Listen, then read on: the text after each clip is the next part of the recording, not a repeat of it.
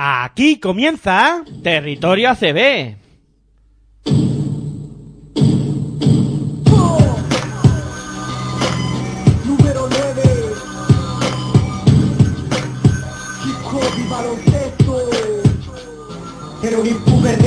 No sabía Solo dormía para esperar que llegara el día. Despertar para jugar, el balón me divertía. Me acompañó en mi infancia y mientras yo crecía ¿Quién diría que yo de niño optaría Por el balón de baloncesto y practicar el básquet noche y día ¿Quién diría que de hip hop y baloncesto viviría Que por el básquet hasta el fútbol dejaría. En el aula de clase jamás me encontraría. Jugando básquet en el patio del liceo estaría Practicaba mañana y tarde para superarme. En las noches un partido de MJ para motivarme. Eran de dos, de tres anotaciones que hacían levantarme. Tenía tiempo de elevarme. Jugadas espectaculares, parciales, era estarme Que con esfuerzo y perseverancia estaría en mejor instancia. Conciencia en la ciencia para rapear Hola, muy buenas noches, bienvenidos a Territorio ACB, aquí en la sintonía de Pasión por Baloncesto Radio, turno para hablar de lo ocurrido en la decimoséptima y última jornada de la primera vuelta de la Liga Endesa ACB, que ya ha decidido que ocho equipos estarán en Badalona del 16 al 19 de febrero de este año 2023 para jugar la Copa del eh, Rey de Baloncesto, esa, ese evento que tanto nos gusta y que disfrutaremos aquí como siempre y, y lo pasaremos bien. Pero bueno, hoy eso, turno para analizar lo ocurrido en esta jornada. Como siempre recordaros que nos podéis escuchar a través de nuestra web en www.pasionporbaloncestoradio.com También, eh, pues hay, como siempre os decimos, dos opciones para, para escucharnos, que uséis el explorador Google Chrome, pues le dais a la pestañita que pone de escucha en directo y os redirigirá a una página para poder escuchar el programa sin ningún problema.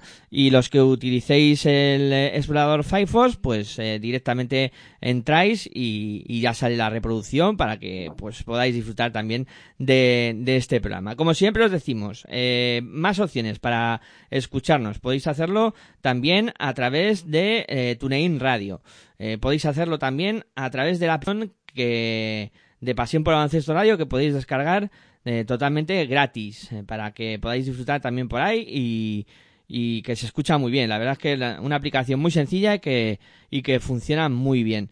Eh, si no tenéis eh, posibilidad de escuchar el programa en directo, lo que sería una pena, pero bueno, siempre hay soluciones para todos. Tenéis el, el, la posibilidad de escucharnos en formato podcast que ahí pues ya sabéis que siempre alojamos nuestros audios para que podáis disfrutarlos eh, todas las veces que queráis y podéis recurrir a iBox en nuestra página, ponéis pasión por baloncesto y aparecerán todos nuestros audios para que podáis escucharlos eh, siempre y cuando queráis. Además os decimos que podéis colaborar con este proyecto a través de iVoox eh, aportando 1.50 eh, para que podamos seguir adelante y que pues eh, siempre vuestra ayuda y colaboración es muy bienvenida. También podéis colaborar eh, acudiendo a nuestra tienda que os digo la dirección eh, concretamente para que así podáis ir sin ningún tipo de problemas es latostadora.com shop pasión por baloncesto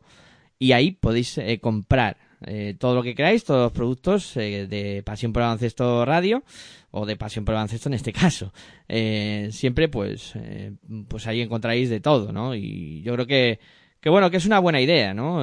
poder regalar este tipo de, cosas y, y bueno, lo repito, por si no se ha entendido bien la dirección, http s dos puntos barra barra www.latostadora.com barra shop, shop de tienda en inglés, claro, barra pasión por el baloncesto, hashtag shop. Es muy fácil. Y además, como este podcast, o si lo escucháis en formato podcast, o si lo tenéis en, directo, luego descarguéis el, el, podcast y lo volvéis a escuchar. Eh, lo dais para adelante y para atrás y sin ningún problema. Y bueno, y después de decir todo esto, eh, me presento, soy Miguel Ángel Juárez y saludo a Daniel Bobadilla. Muy buenas noches, Dani, ¿qué tal? ¿Cómo estás? Pues muy buenas noches, Miguel Ángel, y buenas noches también a toda nuestra audiencia. Pues todo bien, deseando contar qué es lo que ha sucedido en esta jornada de 17 de la Liga ACB, porque ya conocemos, como bien has dicho, los ocho equipos clasificados para la Copa del Rey y sus distintos emparejamientos. Y también tenemos relevo en banquillos de la Liga CB, concretamente, concretamente en el Urba Fuenlabrada.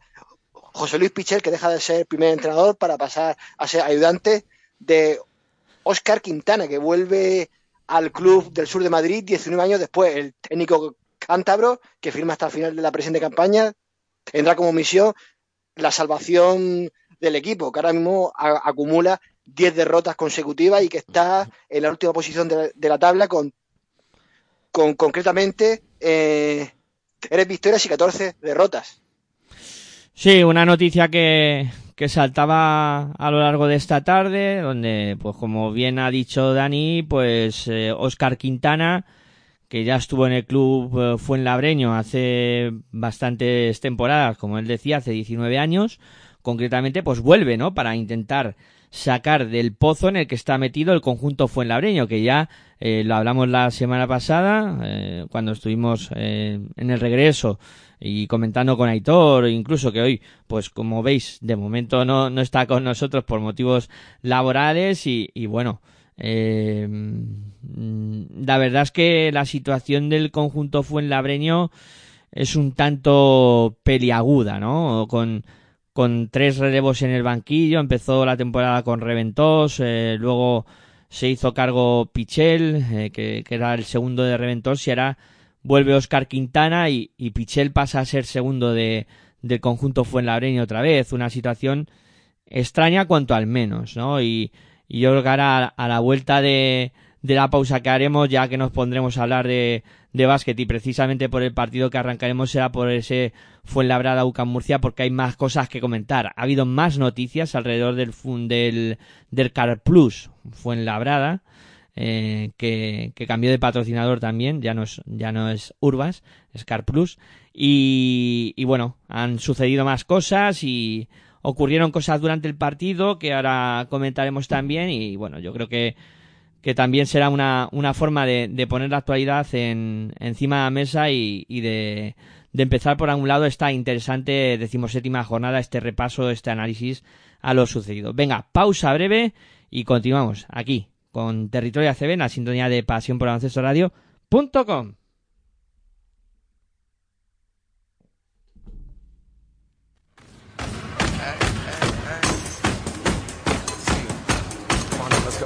Estás escuchando tu radio online de baloncesto. Pasión por el baloncesto radio.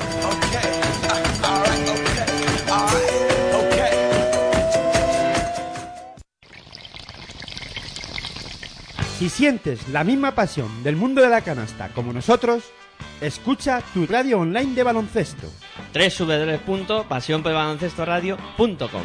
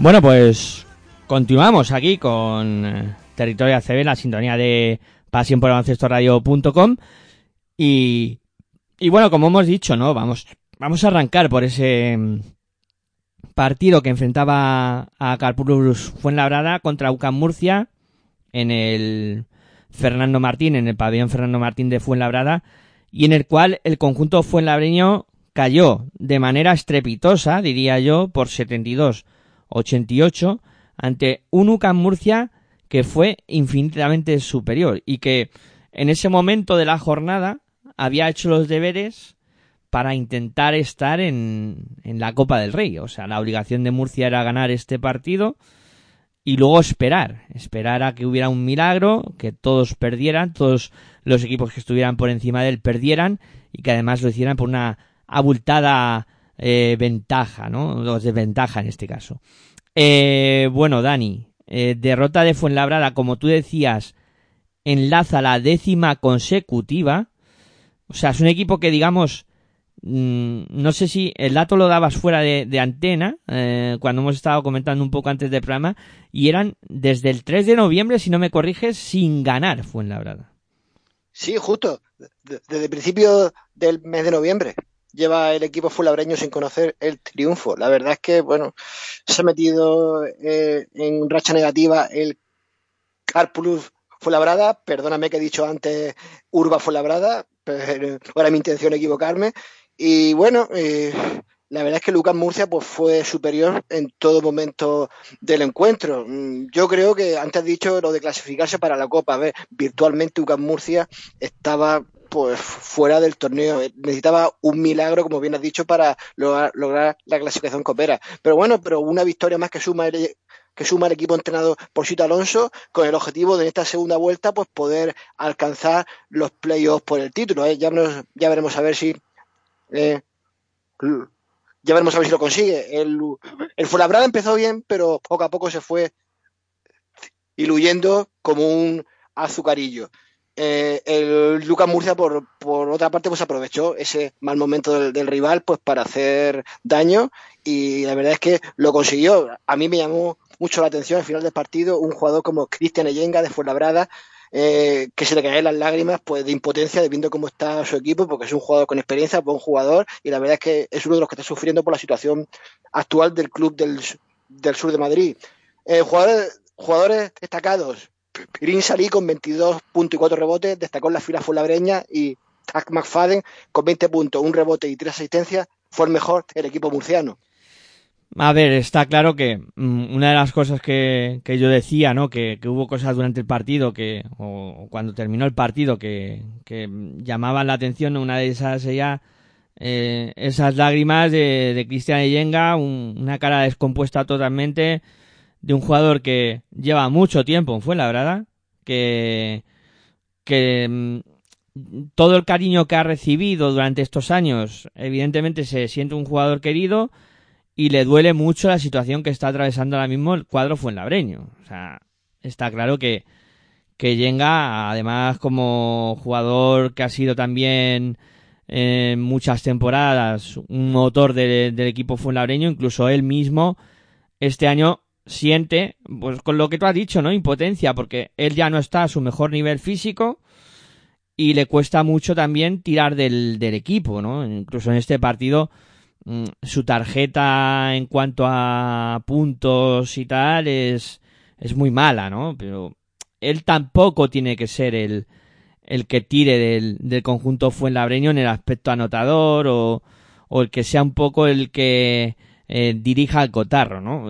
A lo mejor el que tiene que dirigir el cotarro es sobre un jugador que hablábamos la, la pasada semana y que decíamos que estaba totalmente irreconocible y que incluso eh, ya se ha desvinculado del cuadro fuenlabreño, que es un jugador como Clevin Hannan, que estaba completamente fuera de onda en el cuadro fuenlabreño y que pues eh, ya ha decidido poner tierra de por medio, desvincularse del club fuenlabreño y, y fichar por en Italia. A ver, yo era, no sé si la situación se, em, se iba a resolver así, pero yo sabía que Clevin Hannan no iba a acabar en Fuenlabrada, por cómo se estaban desarrollando las cosas y por cómo estaba siendo la temporada de un jugador que además está acostumbrado a ser protagonista, porque Clevin Hannan, donde ha jugado, ha sido protagonista. Siempre ha sido el, el jugador que, que ha tirado del, del, equipo, el que ha anotado, el que pues ha, ha llevado un poco la voz cantante, ¿no? Y este año estaba siendo un jugador mmm, más de rotación y yo sabía que Clevin Hannan en, en esta situación no, no, iba a aguantar mucho. No sé, es que claro, aquí medir si la responsabilidad del rendimiento de un jugador es eh, suya propia porque no le están saliendo las cosas o porque no están sabiendo encauzarlo, pero me extraña que ya con dos entrenadores como han sido Reventós y Pichel, que por cierto, cambiar tres años, o sea, cambiar de entrenador durante tres veces una temporada me parece muy fuerte para un equipo como Fuenlabrada. Es decir, tú arrancas el proyecto con Reventós, creo que la salida de Reventós, ya lo hablamos aquí además, fue un error, es cierto que los primeros partidos con Pichel el equipo mostró otra cara y parecía que había surtido algo de efecto, ¿no? El cambio de, de un poco la cara visible que llevaba el equipo, porque Pichel estaba también en el cuadro técnico cuando estaba Reventor, pero bueno, que parecía que había surgido efecto eso. Y, y nada, fue un espejismo que duró dos, tres jornadas porque luego ya empezó esa racha que comentabas tú Dani antes de 10 partidos seguidos perdidos de un equipo que no es capaz de, de, de, ganar partidos y que eh, este año, como está ahora mismo la situación de la Liga Andesa CB, todavía puede agarrarse a que hay tres, eh, cuatro equipos muy cerca en la clasificación con ellos. O sea, no está desahuciado. ¿Que hay margen de mejora, de reacción? Sí. Eh, ¿Que Oscar Quintana es un entrenador que conoce el club? También que pueda revertir esto sin los mimbres necesarios, ahí ya tengo más dudas. Ahí. Hombre, yo creo que, que, que, Oscar Quintana necesitará a lo mejor un par de refuerzos. Ayer se rumoreaba que el club Fuenlabreño iba a fichar a dos jugadores. No, evidentemente. Si no, si Fuenlabrada no ficha, ahora mismo, con lo que se le ha quedado, ese equipo claramente aspirante a ocupar una de las dos últimas plazas de la competición. O sea, porque tú ahora mismo miras la plantilla de, de Fuenlabrada, es una plantilla muy corta. Muy corta y con calidad eh, cogida con pinzas. O sea, para mí Novak es un jugador muy bueno. El, también mmm, creo que los dos, eh, bueno, sobre todo Ali Price ha aportado bastante al equipo Mm, por lo menos está dando fuerza y tal. Croma no me parece mala pieza, pero luego, claro, entre lesiones que comentábamos también la semana pasada, ahora la marcha de Clevin Hannan, evidentemente, eh, si no fichan un par de jugadores, eh, el equipo no, no tiene visos de salir de, una situación muy compleja. O sea, mínimo, yo creo que necesitan un base, sí o sí, tras la salida de, de Clevin Hannan, porque se queda muy solo Novak. Y luego, van a necesitar a alguien en el juego interior, por lo menos un jugador eh, al 5 o, o, otro al 4 también. ¿eh? Sí, sí, porque la verdad que la baja de, Rus, de Dusan Risti, que se fue a, Galatasaray, bueno, paja, que lo fichó el, el club turco, eh, pues la verdad es que se ha notado bastante. ¿eh? Sí, sí, sí, no, es, a ver, es que a Fuenlabrada le, quita, le, le quitaron el mejor jugador. Ristic era el, el jugador que eh, ponía el punto diferencial en el juego interior de Fuenlabrada. Ahora ya no está. Ya no está ahí. Por dentro se le nota mucho al equipo. Croma mm, ha hecho lo que ha podido, pero claro, es que en este partido contra eh, Murcia, por ejemplo, eh, tú fíjate lo que hace el juego interior de Murcia. Y Diop, un partidazo. Al final acaba con nueve puntos y siete rebotes. Radovic, 8 puntos y 12 rebotes. O sea, el tema de los rebotes, 40 por Murcia, 41 por Murcia, 30, o sea, en este caso, fue labrada, mmm, domina el rebote, pero mmm, yo creo que el juego interior de, de Murcia, concretamente son 41 rebotes para Fuenlabrada, 30 para Murcia, pero Murcia aprovecha muy bien segundas opciones ante la pasividad de un juego interior que, que hace agua. Y luego también, si le sumas a eso, a que tiene Murcia tiene dos bichos en el perímetro como son Tam McFadden y, y Travis Trice, Trice cada vez eh, está más acoplada al equipo. Es un jugador que ha ido creciendo muchísimo en los últimos partidos y que está, yo creo que ahora ya demostrando que, que era el fichaje perfecto para, sufrir, para suplir a Isaiah Taylor. Eh, ahora yo creo que sí está ya a nivel que, se esperaba en Murcia. Y el resto del equipo murciano, pues yo creo que también poco a poco mmm, se va acoplando más.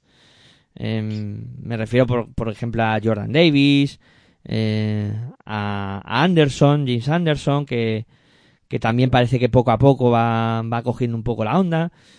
Y como decía Supo, bueno, pues ahora una victoria más que le sitúa con 8 y a intentar hacer una segunda vuelta positiva para, para intentar meterse en playoff.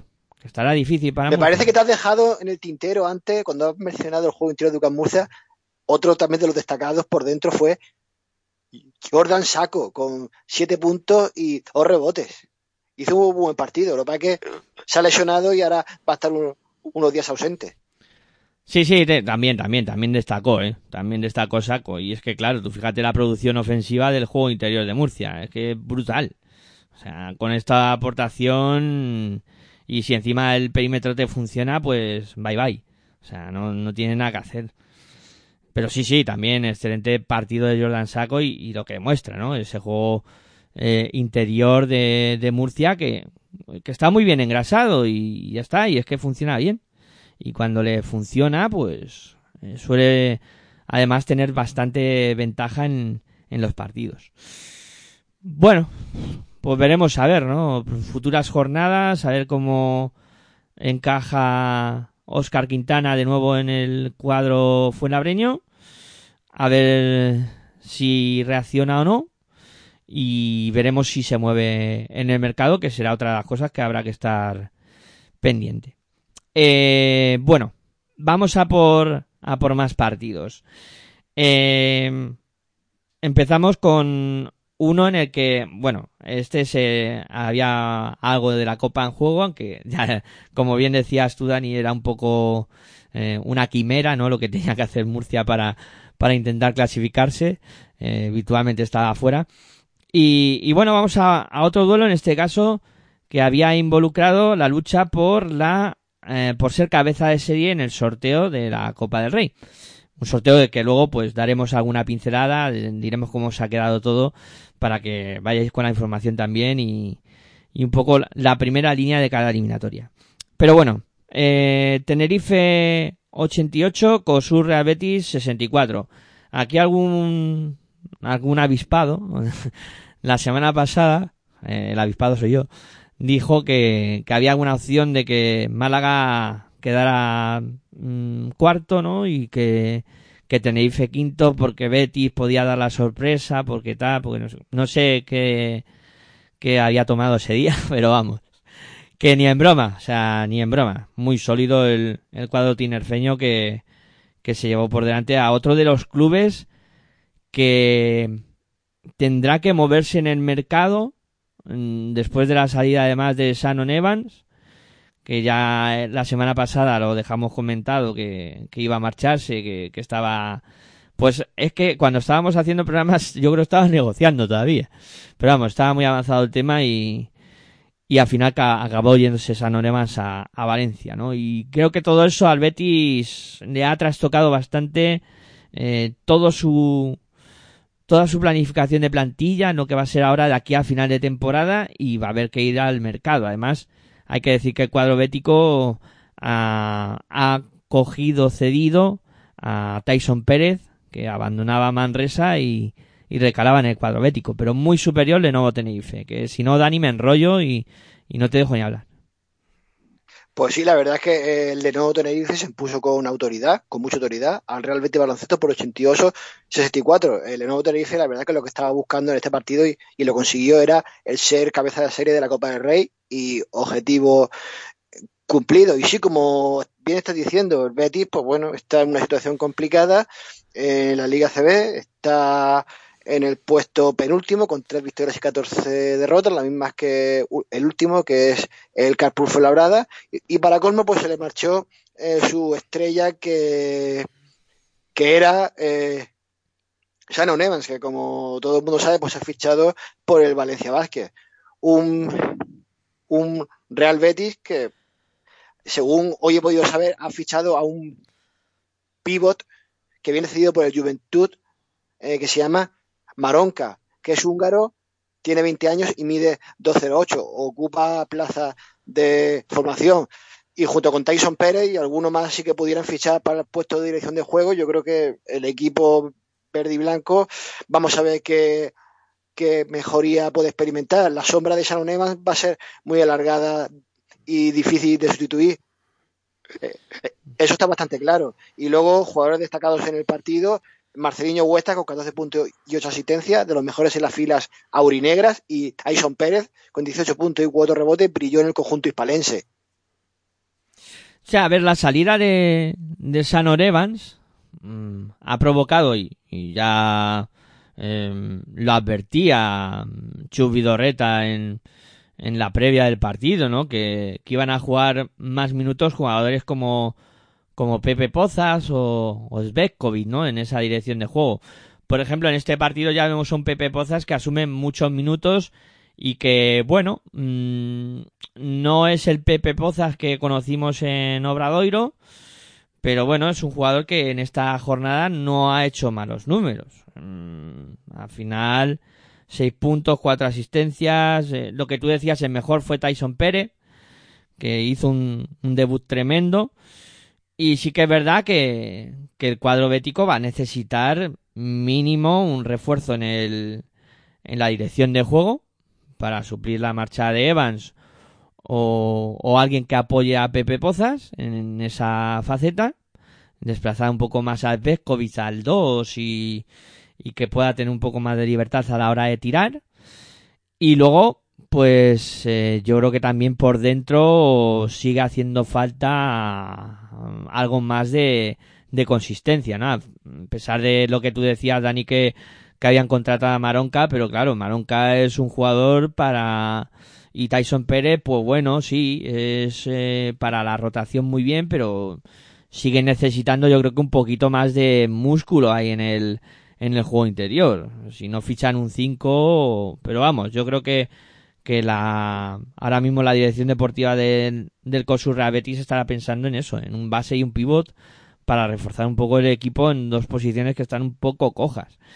Y luego sí que es cierto que el acierto desde la línea de tres tampoco está siendo muy brillante para el, el conjunto andaluz, ¿no? Estamos viendo jugadores eh, que normalmente anotan con más facilidad, que les está costando muchísimo. Bertans, por ejemplo, o Johnson, eh, entre los dos hacen eh, dos de nueve en triples. O sea, también es algo que el equipo tiene que coger más confianza en ese lanzamiento de tres y que empiecen a entrar porque evidentemente es otra de las circunstancias que necesita.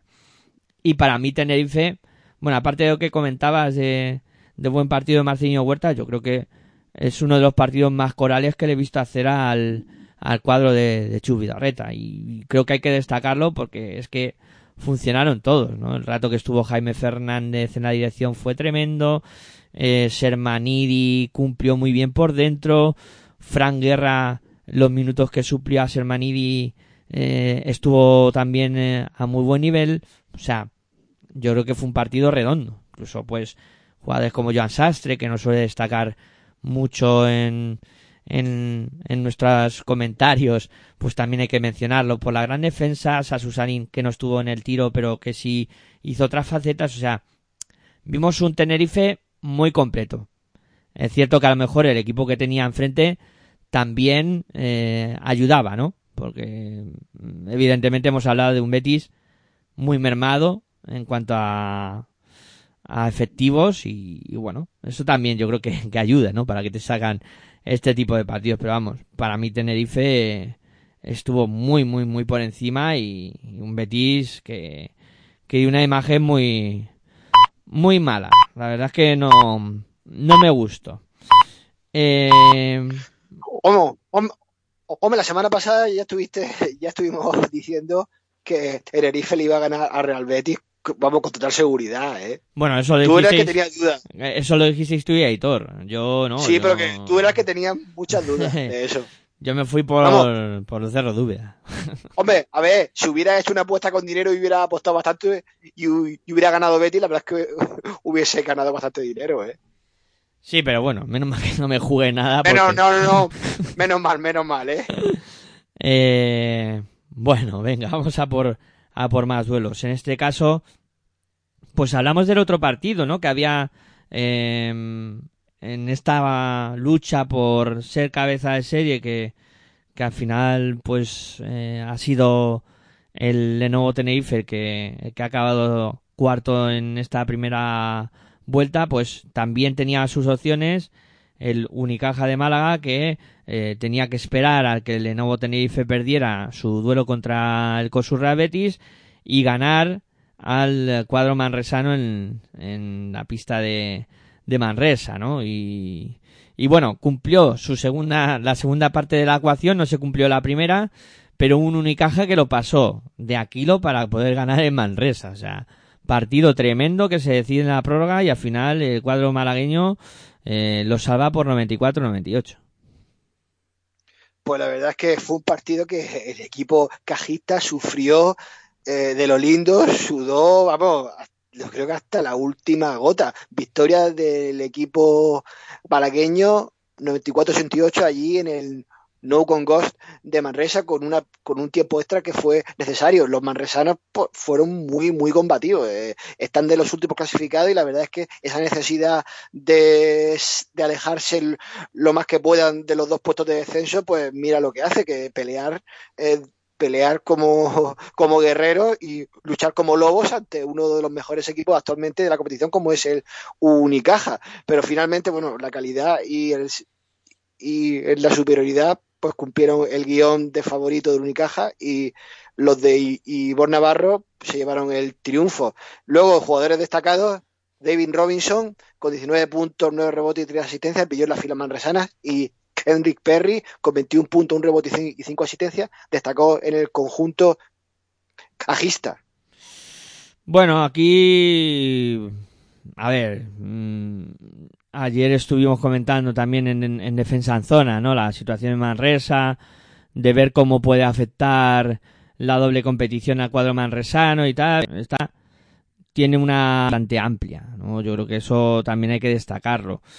Y que ahí dentro cabe de que al equipo pues le han desmantelado un poco eh, lo que era el año pasado sigue habiendo jugadores de muchísimo nivel, ¿no? Y uno de ellos, y creo que también es clave en, en el funcionamiento del equipo de, de, Manresa, es Dani Pérez, ¿no? Que en este caso eh, hace un muy buen partido, Dani Pérez, eh, recordando a, a aquel jugador que la temporada pasada, pues era siempre un poco el referente en el cuadro manresano. Eh, termina con, con 12 puntos, 9 asistencias y bueno, yo creo que también eh, le apoya a Frankie Ferrari en la dirección de juego, que, termina con 9 puntos, 6 asistencias. Luego por dentro, que es donde más problemas tenían, acaba apareciendo Devin Robinson, que, hace 19 puntos y 9 rebotes. Y, bueno, y se pelea ahí con el juego interior de, cuadro malagueño. Y, luego, pues yo creo que echan un poco en falta eh, aportaciones más de su jugador eh, tirador, ¿no? De su, de su jugador que más anota, que es Harding, que, que bueno, que hizo 13 puntos, pero con unos porcentajes muy discretos en, en el tiro, ¿no? Y eso lo he echado muy en falta el cuadro de Manresa en algunos momentos del duelo.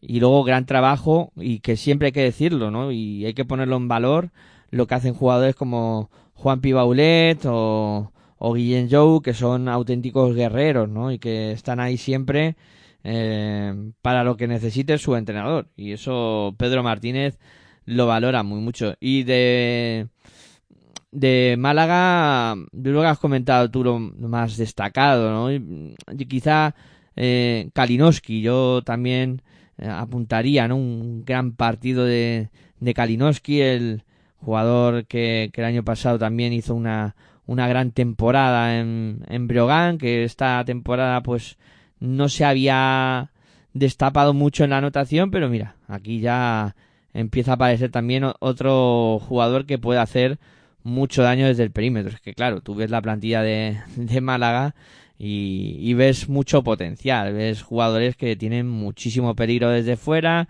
ves una buena composición de juego interior y está donde está no por casualidad, sino porque tiene una plantilla muy muy compensada. Eh, no sé si quieres apuntar algo más de este duelo.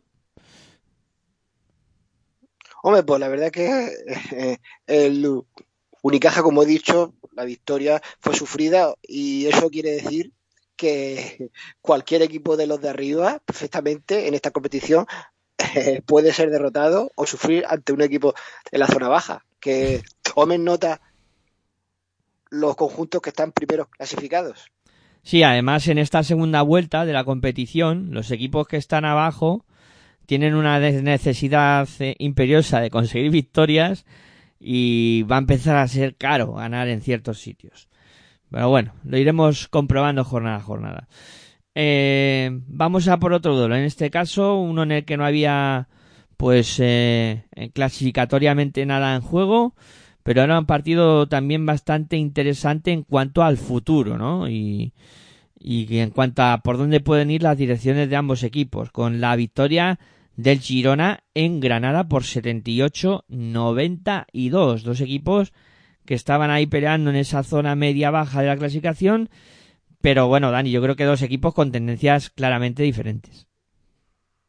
Pues la verdad es que el, Girona por lo que estoy viendo últimamente, se está amoldando a la máxima categoría del baloncesto español, ya que el conjunto entrenado por Aito García Reneses pues ha sumado su cuarta victoria seguida y está y este último triunfo, pues la verdad es que ha sido bastante holgado allí en el Palacio de los Deportes de Granada, ante un conjunto nazarí que lo veo desinflándose poquito a poco. Vamos a ver cómo acaba la temporada eh, el equipo granadino, porque puede ser que ciertas bajas de jugadores por lesión le estén afectando, como ya mencionamos aquí, en algún, en algún programa.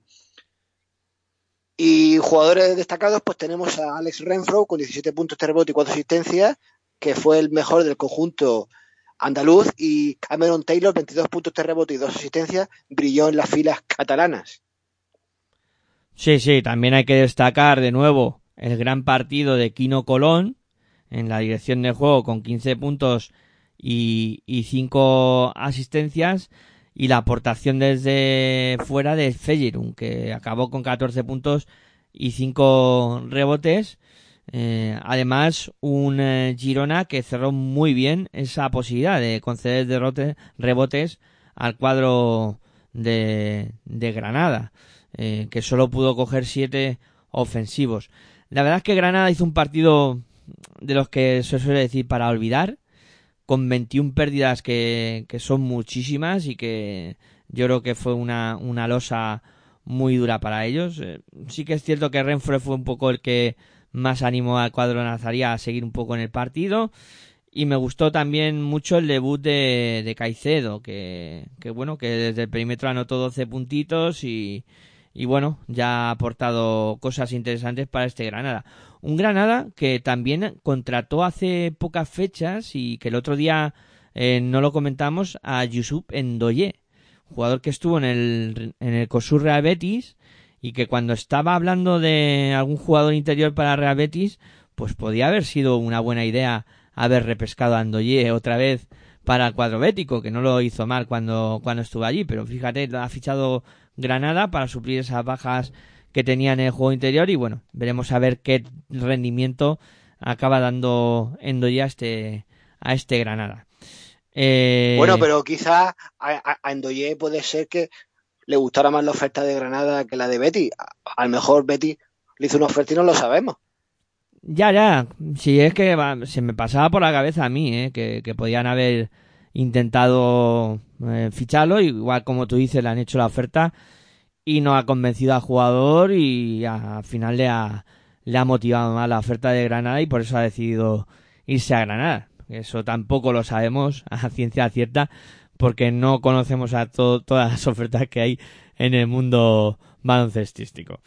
Eh, Y por cierto, también el conjunto nazarí también incorporó en calidad de cedido a su fila recientemente al jugador del Barça, Michael Caicedo, que bueno, que ya en este partido jugó 16 minutos, casi 17, y, eh, anotando 10 puntos, un rebote y una asistencia. Eh, recordemos que Caicedo fue medalla de oro el pasado verano con la, con la selección española sub-20 en el europeo.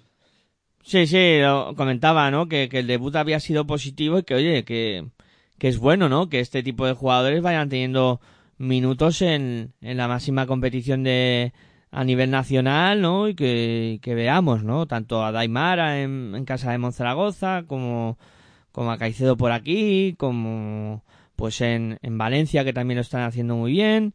Pues bueno, yo creo que son cosas positivas, ¿no? Y que es algo que además este verano comentábamos, que los jugadores de este tipo pues luego necesitaban un poco que tampoco se les pusiera el tapón y, y pudieran llegar a, a jugar este tipo de partidos. Hombre, Caicedo en el Barcelona todavía no, porque me parece que en su puesto hay mucha competencia, eh, pero bueno, sí que en un Granada pues ha encontrado sitio y, veremos a ver qué tal, qué tal va la temporada para él. Eh, bueno, Dani, si te parece, hacemos una pausita y a la vuelta, pues continuamos charlando, ¿no? De lo que ha sido esta decimoséptima jornada de la Liga Endesa ACB. Venga, pausa breve y continuamos aquí con, eh, en este caso, Territorio ACB, la sintonía de Pasión por Radio.com.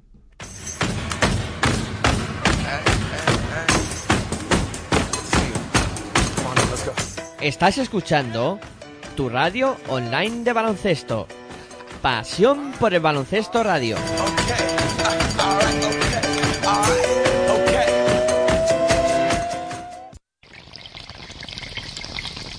Si sientes la misma pasión del mundo de la canasta como nosotros, escucha tu radio online de baloncesto. www.pasionporbaloncestoradio.com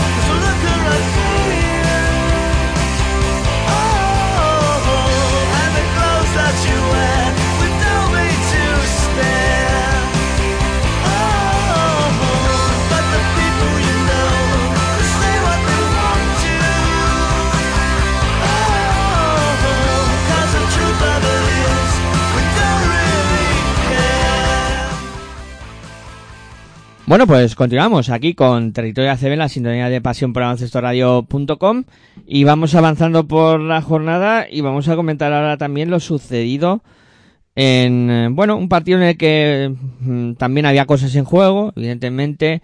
Eh, por un lado estaba la Copa para Bilbao, que, que al final no pudo ser, y por otro lado también estaba la pelea por el primer puesto para el Barcelona, que al final tampoco pudo ser. Eh, finalmente victoria del cuadro blaugrana por 88 a 78. Bilbao que compitió muy bien, que, que no se fue del partido en ningún momento, pero claro, un Barça que hoy por hoy y sin tener todos sus efectivos fue muy superior. Pues sí, fue una victoria 88-78 para el equipo entrenado por, por Sabrina Jessica Vicius. Bueno, un Barça que la se jugaba el primer puesto, pero que o lo consiguió porque eh, el, el- el Real Madrid, que es ahora mismo líder de la competición, pues también ganó su respectivo encuentro ante un Bilbao Basket pues que le jugó de tú a tú al conjunto culé. La verdad es que el equipo eh, bilbaíno, aunque también tenía opciones para la Copa, pero no también remotas porque, de- porque dependía de otros resultados, pero supo jugarle bastante bien al conjunto azulgrana.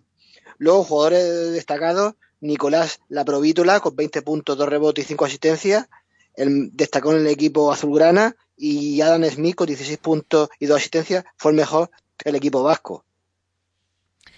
A mí una de las cosas que, bueno, en este partido, mm, la verdad es que mm, el cuadro blaugrana se basa sobre todo en sus pequeños, en lo que es la dirección de juego, con, con Satoransky, con Jokubaitis y sobre todo un Lampro Vitola en estado excepcional para, para anotar muchísimo y, y ser uno de los jugadores más destacados de la jornada.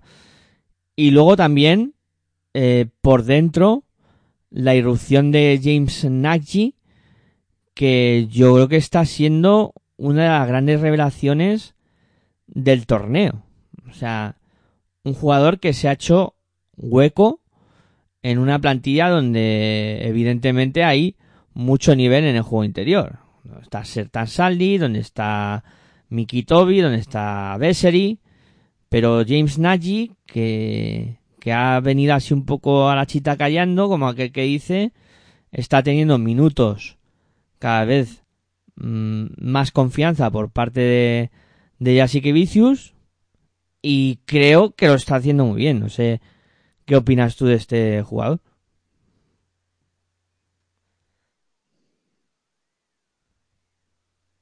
Dani. Dani, ¿me escuchas? Bueno, pues parece que... Sí, sí, ahora sí, es que Ah, te había perdido. Vale, vale. Que te preguntaba sobre, sobre James Nagy y un poco tu, tu valoración ¿no? de lo que está siendo esta temporada en lo que yo creo que es una de las grandes irrupciones en, en, en el torneo ahora mismo.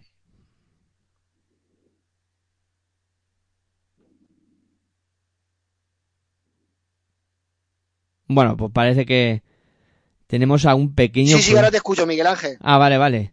Pues eh, adelante entonces con lo de Nagy.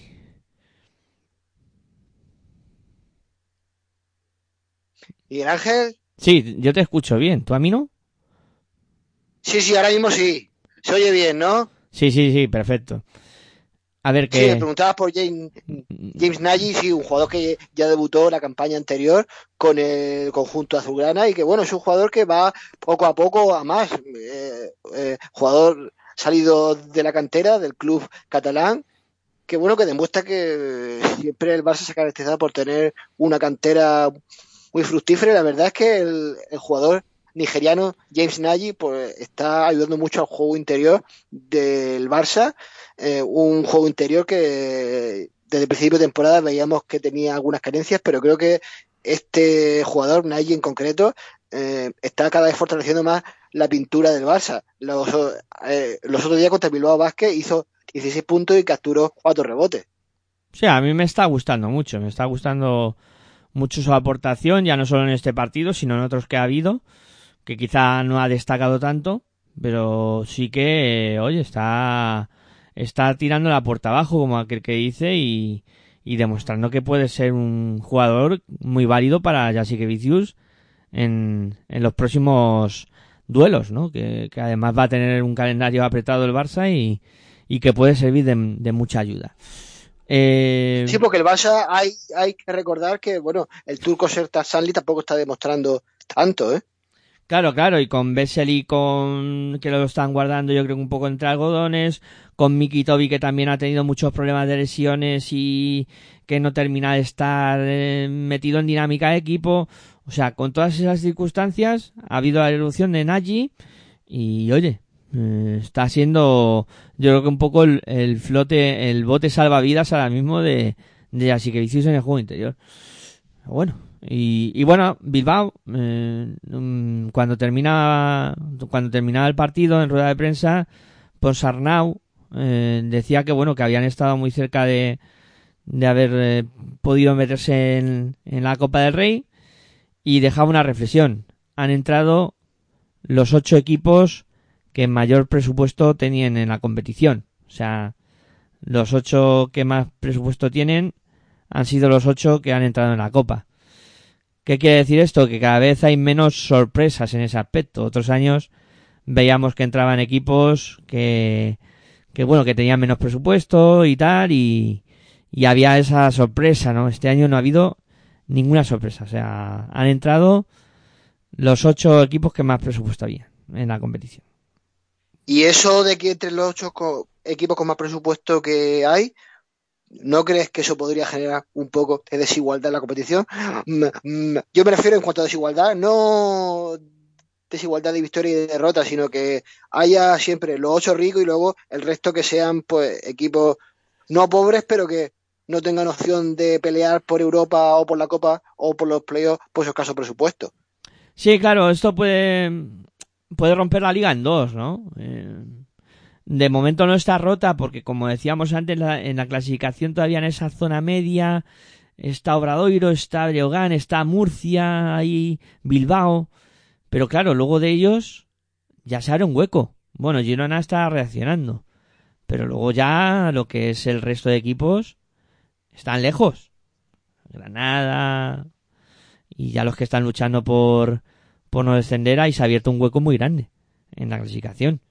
Y sí, sí, yo creo que esto demuestra, ¿no? Que, que hay una brecha y que cada vez es más difícil competir contra ciertos equipos. O sea, eso yo creo que va siendo cada vez más evidente. Pero bueno, es un debate que a lo mejor habría que tener más despacio. Eh, más. eh, Sí, la verdad es que ese debate daría para otro programa, ¿eh? Sí, sí, daría para, para bastante. Eh, bueno, eh, Real Madrid 91, Río Brogan 73. Victoria muy contundente del, del Real Madrid. Que, bueno, yo diría, daría luego algún matiz, pero no sé qué, qué piensas tú de, de esta victoria del cuadro blanco y de cómo se produjo ante Río Brogan. Pues si ya eh, hemos dicho antes en el anterior partido que el Bilbao Basket le jugó de tú a tú al Barça, a uno de los grandes de la liga, también podemos decir que Breogán pues supo jugarle bastante bien al líder de al actual líder de la competición que es el Real Madrid. 91-73 ganó el conjunto blanco, pero oye, sudó más de lo que parece a pesar del resultado. Y de este de este partido salió el que ha sido designado MVP de la jornada, el, pri- el pivot americano Ethan Hub, que hizo unos brillantes números de 21 puntos, 19 rebotes y dos asistencias que le valieron para obtener 37 créditos de, de valoración.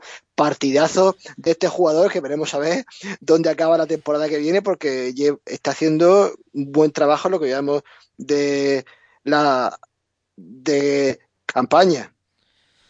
Sí, son unos números brutales.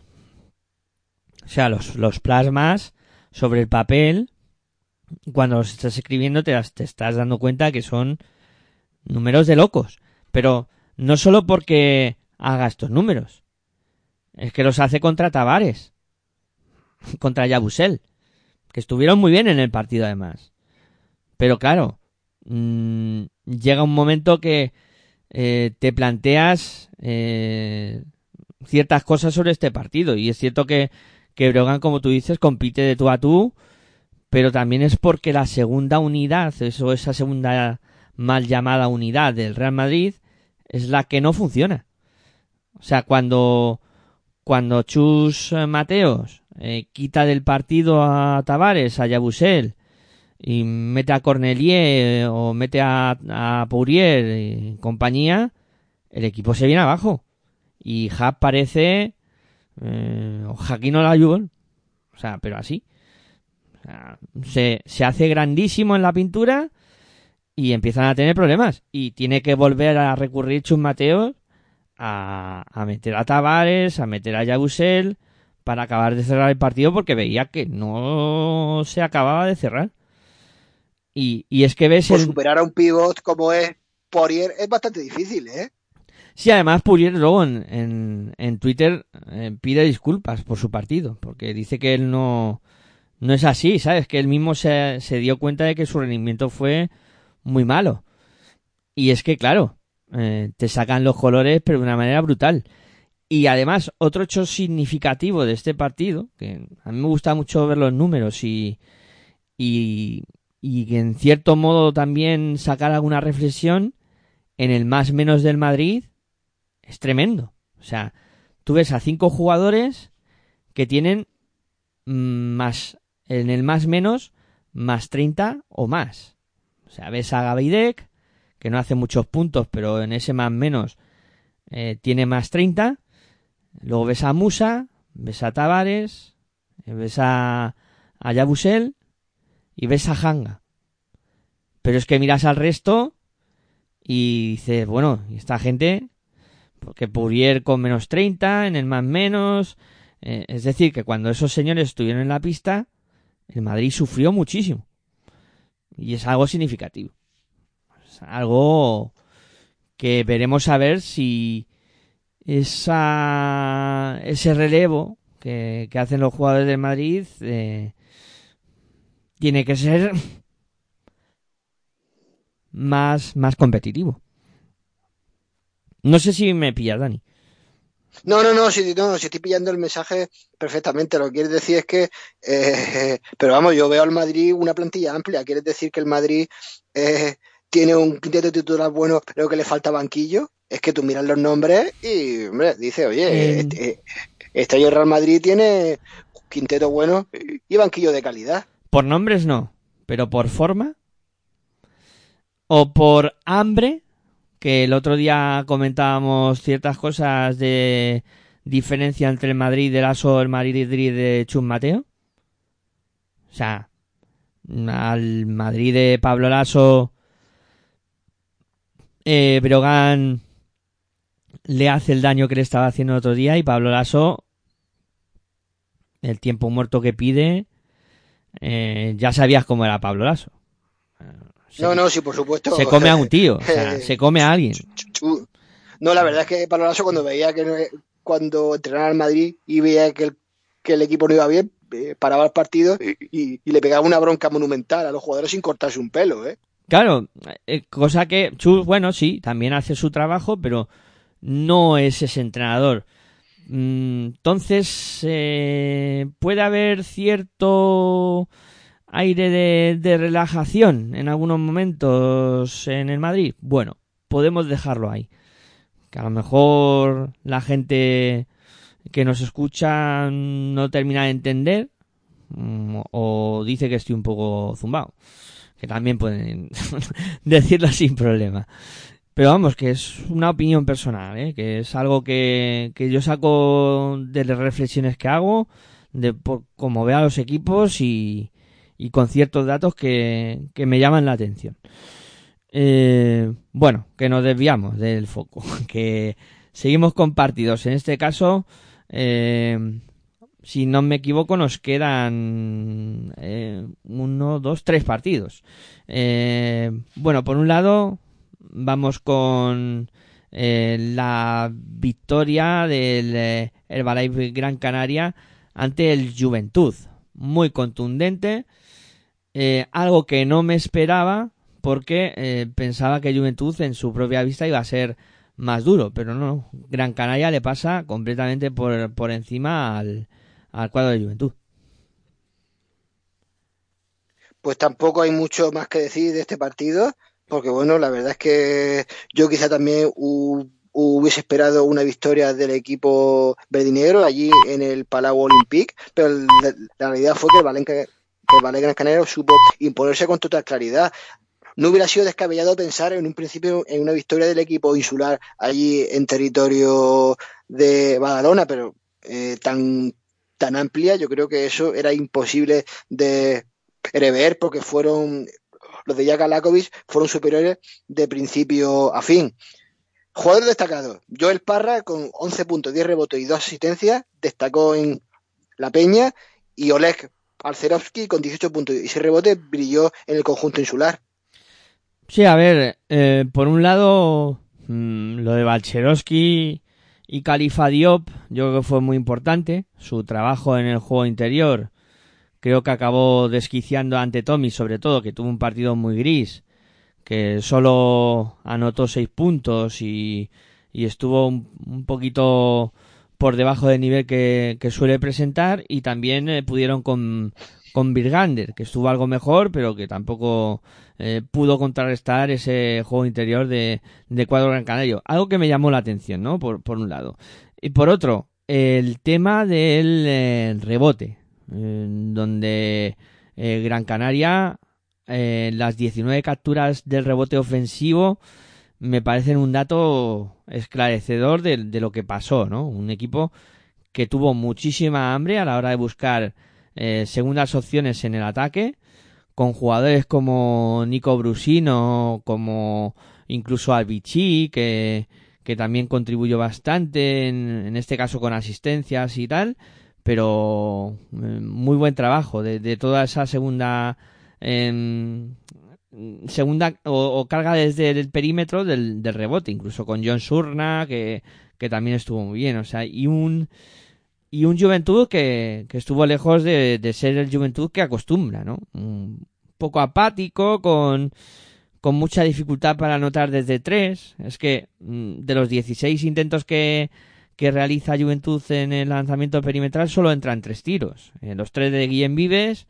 y, vemos, por ejemplo, como Kyle Gui eh, se queda con, con cero triples anotados, eh, que es el tirador del equipo, eh, y como el resto de, de sus compañeros tampoco consiguen anotar desde fuera, que es algo que yo creo que Juventud ah, echa mucho en falta en este partido, ¿no? Y, y Gran Canaria, bueno, que hizo un, un trabajo muy bueno y, y que acabó llevándose la victoria. Y, y en este caso, pues quedan los dos últimos partidos.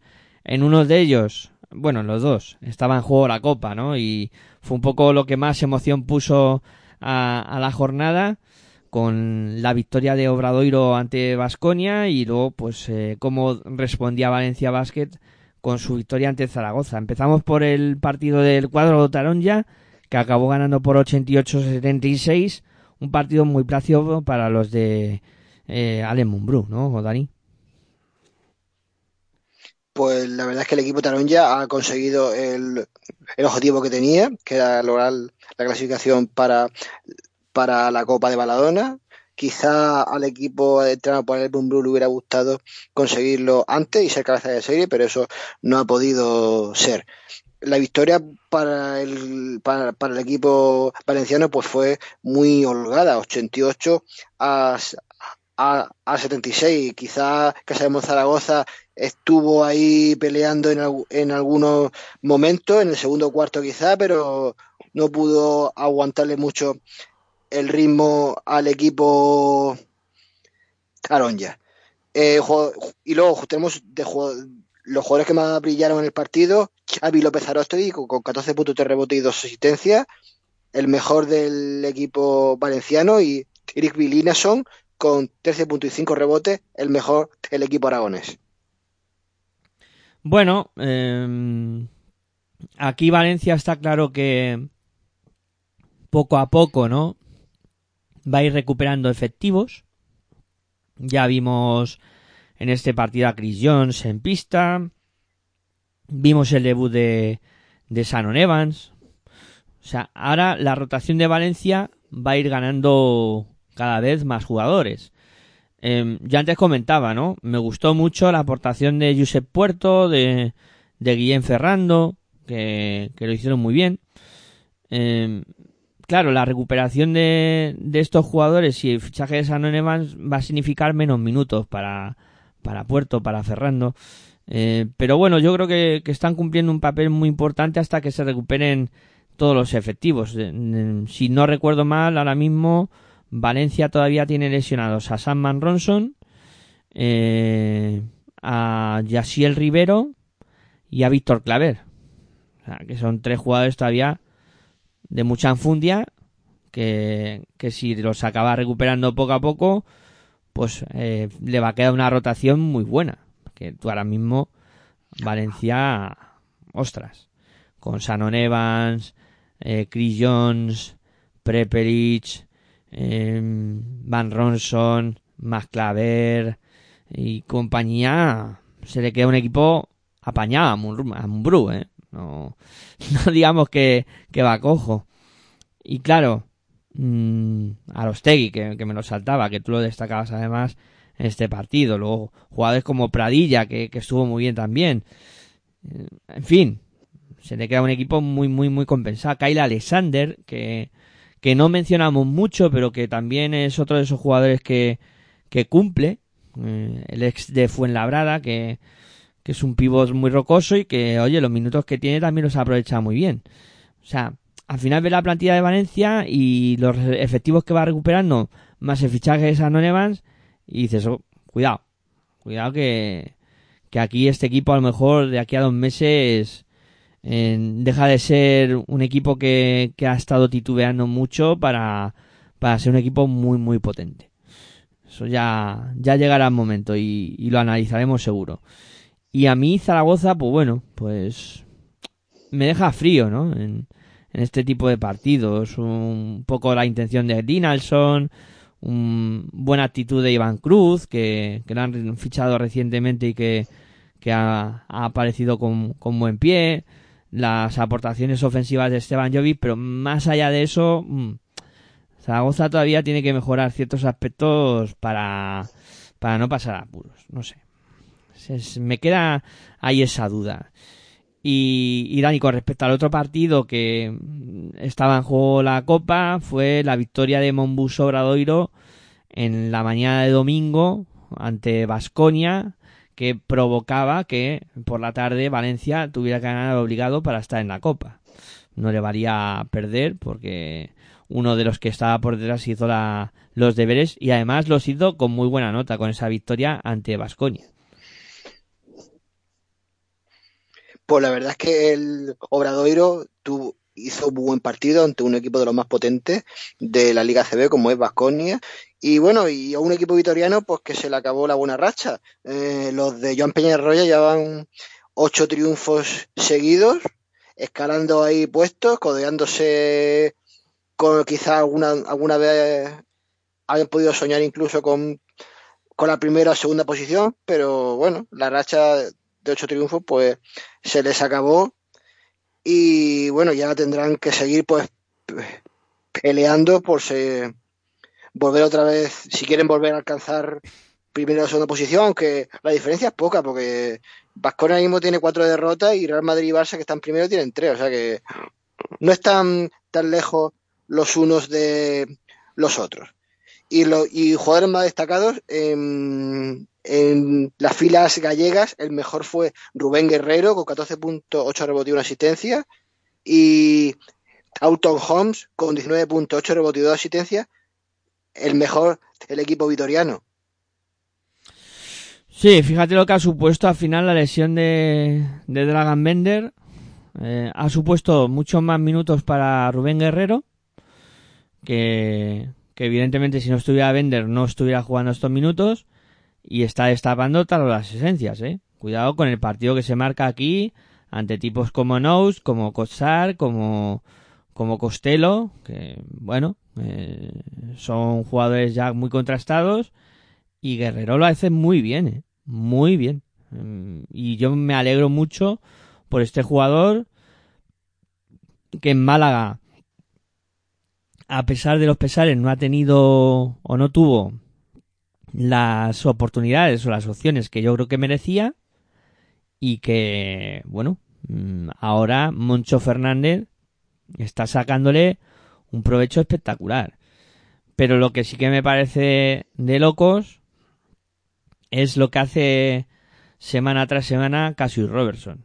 O sea, un jugador completamente diferencial que, que su salida de, de Obradoiro pues eh, no ha sido lo fructífera que, que podía esperarse, pero en su regreso parece que ha regresado ese jugador totalmente diferencial y que es que él y Westerman sobre todo em, dinamitan la defensa perimetral de Vasconia. o sea, le hacen un, daño a Vasconia por fuera impresionante, ¿no? Y le sacan los colores con lo que decíamos ayer de que no está Pierre Henry, de que el equipo vasconista con con eh, los bases que tiene ahora mismo sufre porque no, no hay recambios. Está Darius Thompson y, y luego pues eh, el, el vacío absoluto porque Marinkovic, Howard no están acostumbrados a, jugar de base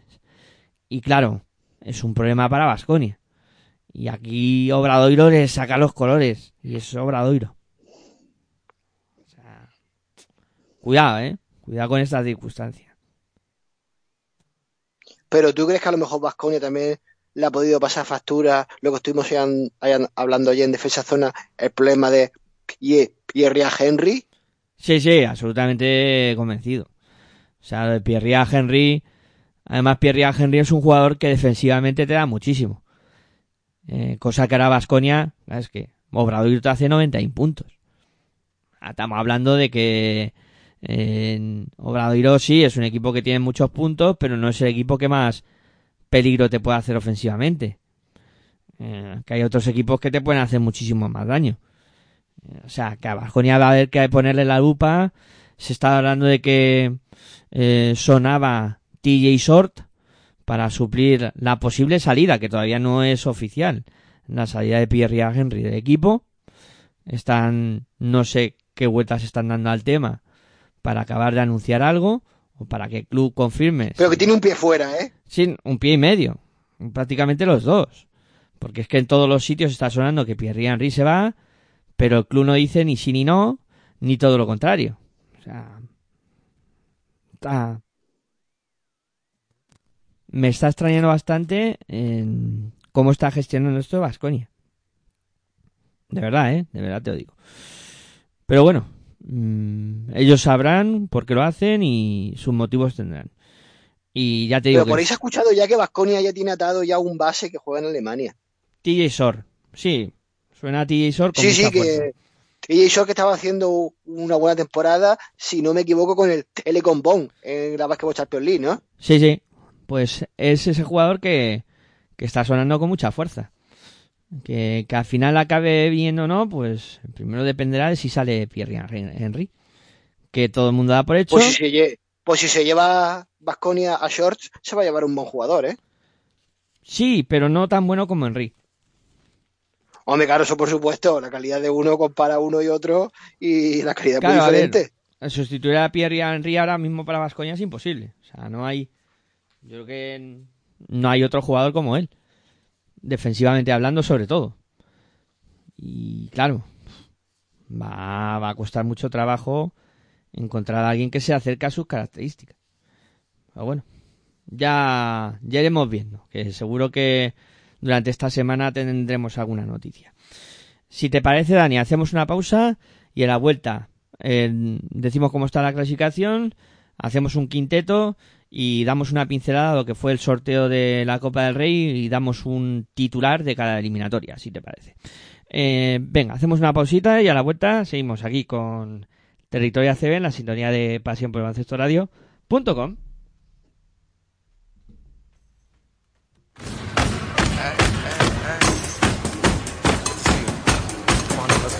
Estás escuchando tu radio online de baloncesto.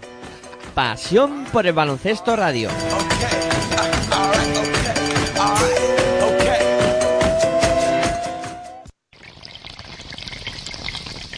Si sientes la misma pasión del mundo de la canasta como nosotros, escucha tu radio online de baloncesto. www.pasionporelbaloncestoradio.com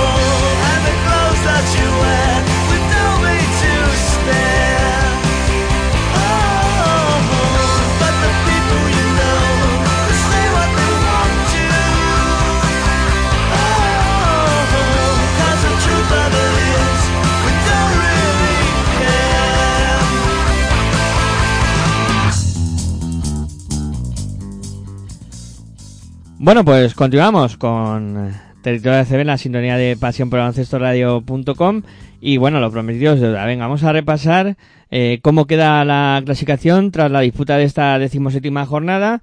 Eh, como ya hemos dicho, líder y campeón de la primera vuelta del Real Madrid con 14 victorias y 3 de- derrotas. Segundo, Barcelona también con 14 victorias, 3 derrotas. Tercero, Lenovo Tenerife, 13 victorias, 4 derrotas. Cuarto, Cazú Basconia, también 13 victorias, 4 derrotas. Quinto, Unicaja de Málaga, 12 victorias, 5 derrotas. Sexto, Valle Gran Canaria, 10 victorias, 7 derrotas. Eh, séptimo, eh, Juventud de Badalona, también con 10 victorias, 7 derrotas. Con 9 victorias, 8 derrotas, Valencia Basket, que será el último equipo que juegue la Copa del Rey, también con 9 victorias, 8 derrotas. Mombuso Obradoiro es noveno. Con 8 victorias, 9 derrotas, 3 equipos, Retabet Bilbao Basket, Río Breogán y UCAM Murcia. Con 7 victorias, 10 derrotas, Basket Girona. Con 5 victorias, 12 derrotas, Covirán Granada, que es decimocuarto. Decimoquinto, Casa de Monzaragoza, 4 victorias, 13 derrotas. Y cerrando la clasificación, todos con 3 victorias, 14 derrotas, Basi Manresa, Real Betis Baloncesto y Carplus Fuenlabrada. Bueno, perdonen la tos, que, que de vez en cuando me ataca. Eh, Y más con estos fríos que Sí, sí, con esto aquí en, en el centro de la península está apretando el frío, pero vamos, cosa mala. Eh, bueno, Dani, eh, vamos a hacer el quinteto de la jornada. A ver, a ver qué nos queda. Mira, para... Mi momento favorito del programa.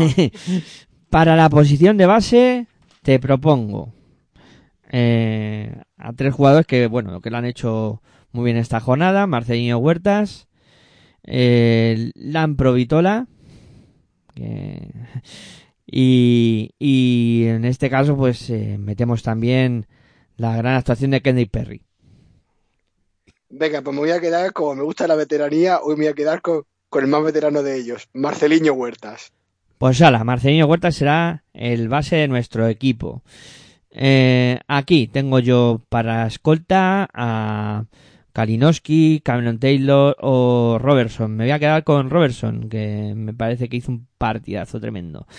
Eh, bueno, para la posición de alero, te propongo a Arostegui, Dazan Musa o Federun. Hombre, pues yo voy a tirar por el talento español. Xavi López Arostegui. Pues ala, Arostegui será nuestro alero. Eh, vamos con el ala pivot, en este caso, pues elijo yo entre Radovic, eh, Yabusel o Surna. Me voy a quedar con, con Radovic. Y te dejo para la posición interior entre Kravitz, eh, Nagy o Tavares.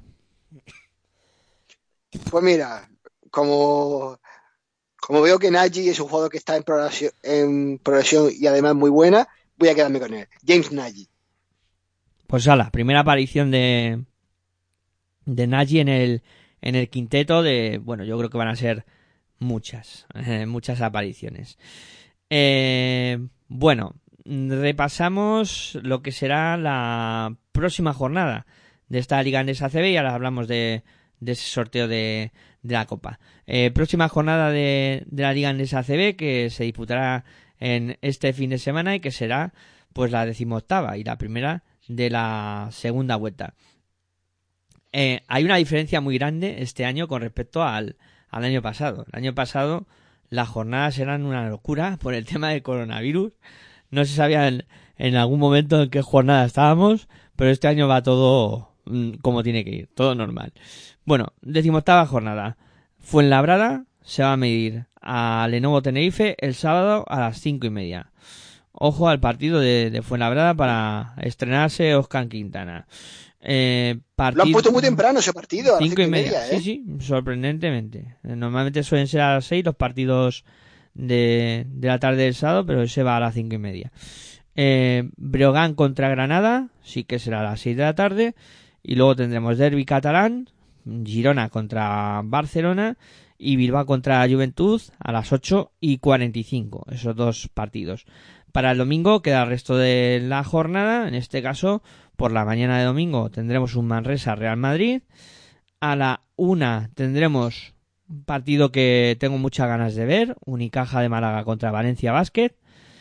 a las 5 de la tarde, UCAM Murcia contra Basconia. A las seis y media, Gran Canaria contra Obradoiro. Y cerrará la jornada, fíjate qué partido, mm, la lucha por esa zona baja, Vázquez Zaragoza, Real Betis. Uf. Casi nada, casi nada que nos espera ahí con ese, con ese duelo. Si estuviera aquí Aitor hoy, podría hacer seguro alguna predicción, ¿eh? Sí, el que tiene la bola de cristal, seguro que, que sacaría algo, se sacaría algo de la chistera.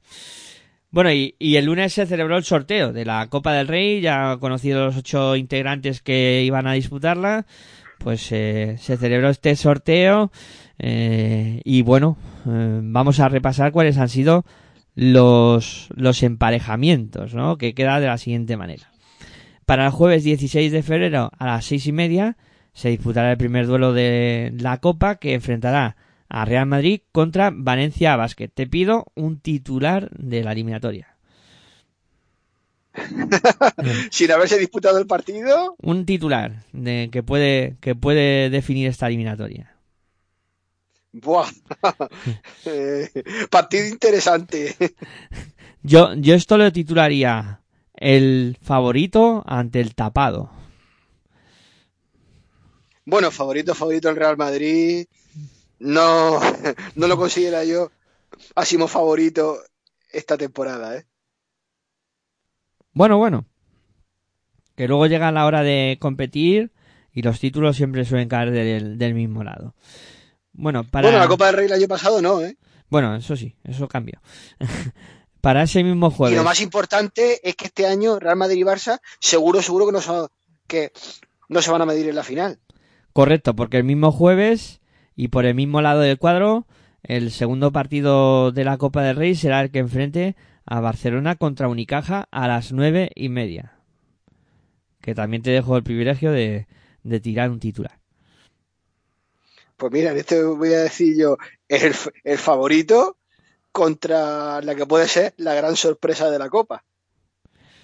Bueno, mm, se puede comprar el titular. Venga, no, no lo has vendido mal el partido.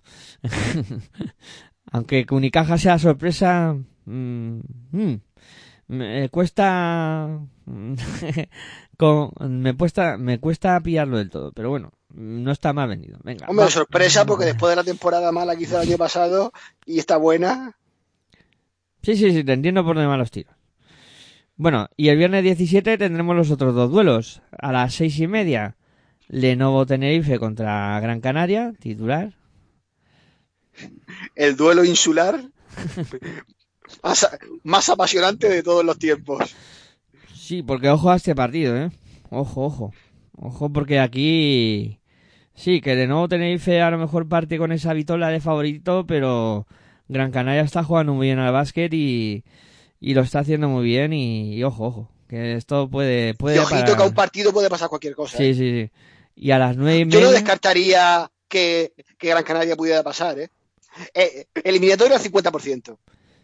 Sí, yo creo que, que van por ahí los tiros. Y luego el último enfrentamiento será ese viernes 17 a las nueve y media, el que mira Juventud de Badalona contra Cazú Basconia. ¿Quieres un titular? el titular, el titular, claro, claro. El anfitrión contra el equipo de los altibajos. Bueno, no está mal. y, eh, que me perdone la afición vasconista si hay alguien que nos está oyendo, pero es que Vasconia es lo que veo yo que le está pasando esta temporada. ¿eh? Sí, sí, no, evidentemente, incluso a lo mejor los aficionados de Vasconia oyen tus palabras y, y dicen, te has quedado corto. Eh, bueno, ya por el, el sábado a las seis y media será la primera semifinal, a las nueve y media la segunda semifinal y el domingo 19 la gran final de esta competición. Una copa Ya sé que es pronto todavía y que haremos un programa especial de Copa seguramente, pero Sí. ¿te atreverías a pronosticar ahora mismo una final a día de hoy? Aunque luego en el programa especial de Copa cambies. si yo a día de hoy tuviera que apostar, si tuviera que apostar, a ver, eh, por el lado de, del cuadro de donde van Real Madrid y, y Barcelona, creo que la semifinal, ahora mismo, ¿eh? Porque a lo mejor dentro de, como tú dices, dentro de un mes, el momento físico y de juego de algún equipo cambia. Pero ahora mismo Madrid y Barça deberían de jugar la, la semifinal por ese lado. Por el otro lado, eh, lo del Balai contra Lenovo Tenerife me gusta mucho la idea de ese partido y además creo que va a ser una eliminatoria tremenda. En principio, con cierto favoritismo para Tenerife. Y el Juventud mm, contra Vasconia, pues bueno, en principio Vasconia además se va a enfrentar a un Juventud que sí que es cierto que es el anfitrión, pero que en el momento ahora mismo de básquet que, se encuentra eh, mm, no lo veo del todo claro. Pero cuidado con el que gane de ese enfrentamiento de Lenovo Tenerife contra el Balai Gran Canaria. Tiene muchas opciones de poderle mojar la oreja a Vasconia. Esperemos a ver en qué rendimiento llega. Pero mira, me voy a mojar. Yo una final Barcelona contra eh, el Balai Gran Canaria. Hala, eso dicho. Pues mira, pues, Un 25 de, de enero. pues yo me voy a mojar y voy a decir algo parecido al tuyo, que va a haber duelo catalán en la final. Barcelona-Juventud. Hala, tú lo, rizas más el rizo. Vamos a ver quién acierta, si tú, yo o ninguno de los dos. Y Ah, porque no está Hitor hoy. no- Aitor cuando haga su predicción de, de- del programa. Sí, porque yo, porque yo espero que en el especial de Copa esté él aquí con nosotros. Sí, sí, estará seguro. Eh, bueno, pues ya hemos dado también un poco nuestra opinión, nuestra nuestro titular. Y a petición de Dani, pues nos hemos mojado un poco. Que ahora no hace, no hace tiempo para mojarse, ¿eh? No, bastante nos estamos mojando ya por aquí. Sí, porque en unos sitios hace mucho frío y en otros sitios llueve. bueno, venga, que yo creo que es buen momento para, para ir cerrando este territorio.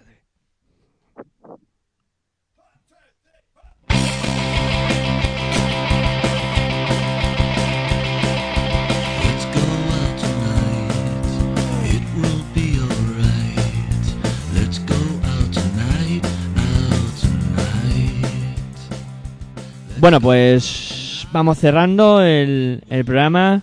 Eh, Dani, ha sido un placer poder charlar contigo un rato de, de básquet y bueno, espero que tú también te lo hayas pasado tan bien como yo.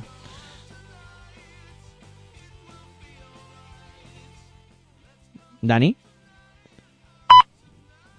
Sí, dime, Miguel Ángel. sí, que, que te decía Es que, que te había perdido. que, que me lo he pasado muy bien hablando de básquet contigo y que espero que tú también te lo hayas pasado bien. Sí, por supuesto, sabes que es un, un honor y un privilegio estar aquí, siempre a tu orden y a nuestra audiencia. Seguir disfrutando del buen baloncesto. Claro que sí. Eh, bueno, pues nada, que muchas gracias por estar al otro lado. Muchas gracias a aquellos que nos descargáis en formato podcast. Y os esperamos en 22 horas y media, más o menos, para hablar de baloncesto en femenino. En este caso, con pasión en femenino. Y repasar también cómo están las cosas en las distintas competiciones. Hasta entonces, me despido como siempre. Muy buenas y hasta luego.